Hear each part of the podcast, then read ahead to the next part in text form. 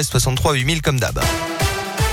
Kenji et Dajou pour la suite, la météo du jour et puis l'actu 100% local avec vous, Colin Code. Bonjour. Bonjour Alexis, bonjour à tous. Et à la une aujourd'hui, les AESH dans la rue pour demander plus de reconnaissance. Ce sont les personnes chargées d'accompagner les élèves en situation de handicap à l'école. Ce métier le plus souvent exercé par des femmes est très mal rémunéré avec des contrats à temps partiel. Aujourd'hui, beaucoup d'enfants ne peuvent pas être accompagnés faute de moyens et de nombreux AESH doivent jongler entre plusieurs écoles et s'occuper de plusieurs enfants aux besoins différents.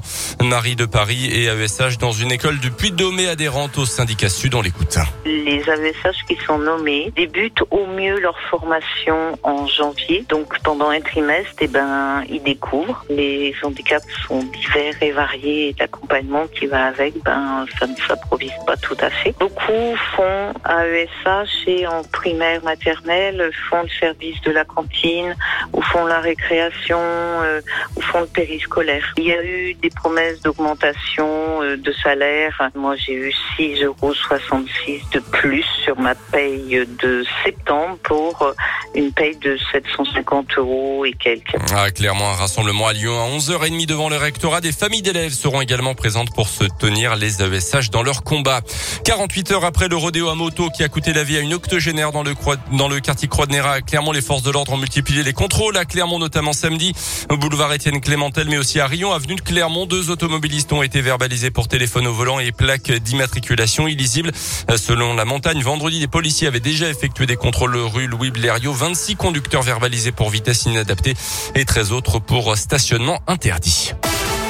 Dans l'actu également, la campagne de vaccination contre la grippe avancée de 4 jours. Elle débutera vendredi prochain pour les personnes à risque. Les autorités sanitaires mettent en avant le risque de co-infection avec la Covid. Les premières doses ont d'ailleurs pu être injectées dès hier dans les EHPAD et les établissements de santé.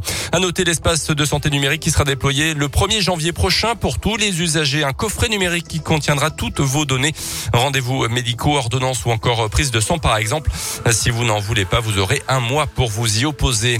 Ne jetez pas systématiquement systématiquement vos masques à usage unique, contrairement à ce que laisse penser leur nom. On pourrait les réutiliser selon une nouvelle enquête menée pendant un an et demi par des chercheurs français jusqu'à 10 fois à 60 degrés et protégés dans une tête d'oreiller. Le concours Miss France devant la justice, l'association Oser le féminisme juge les critères de recrutement des Miss discriminatoires et dénonce un concours sexiste, je cite, qui viole le droit du travail. Trois femmes qui affirment avoir dû renoncer au concours parce qu'elles ne correspondaient pas aux critères ont rejoint l'association et saisi le conseil des prud'hommes.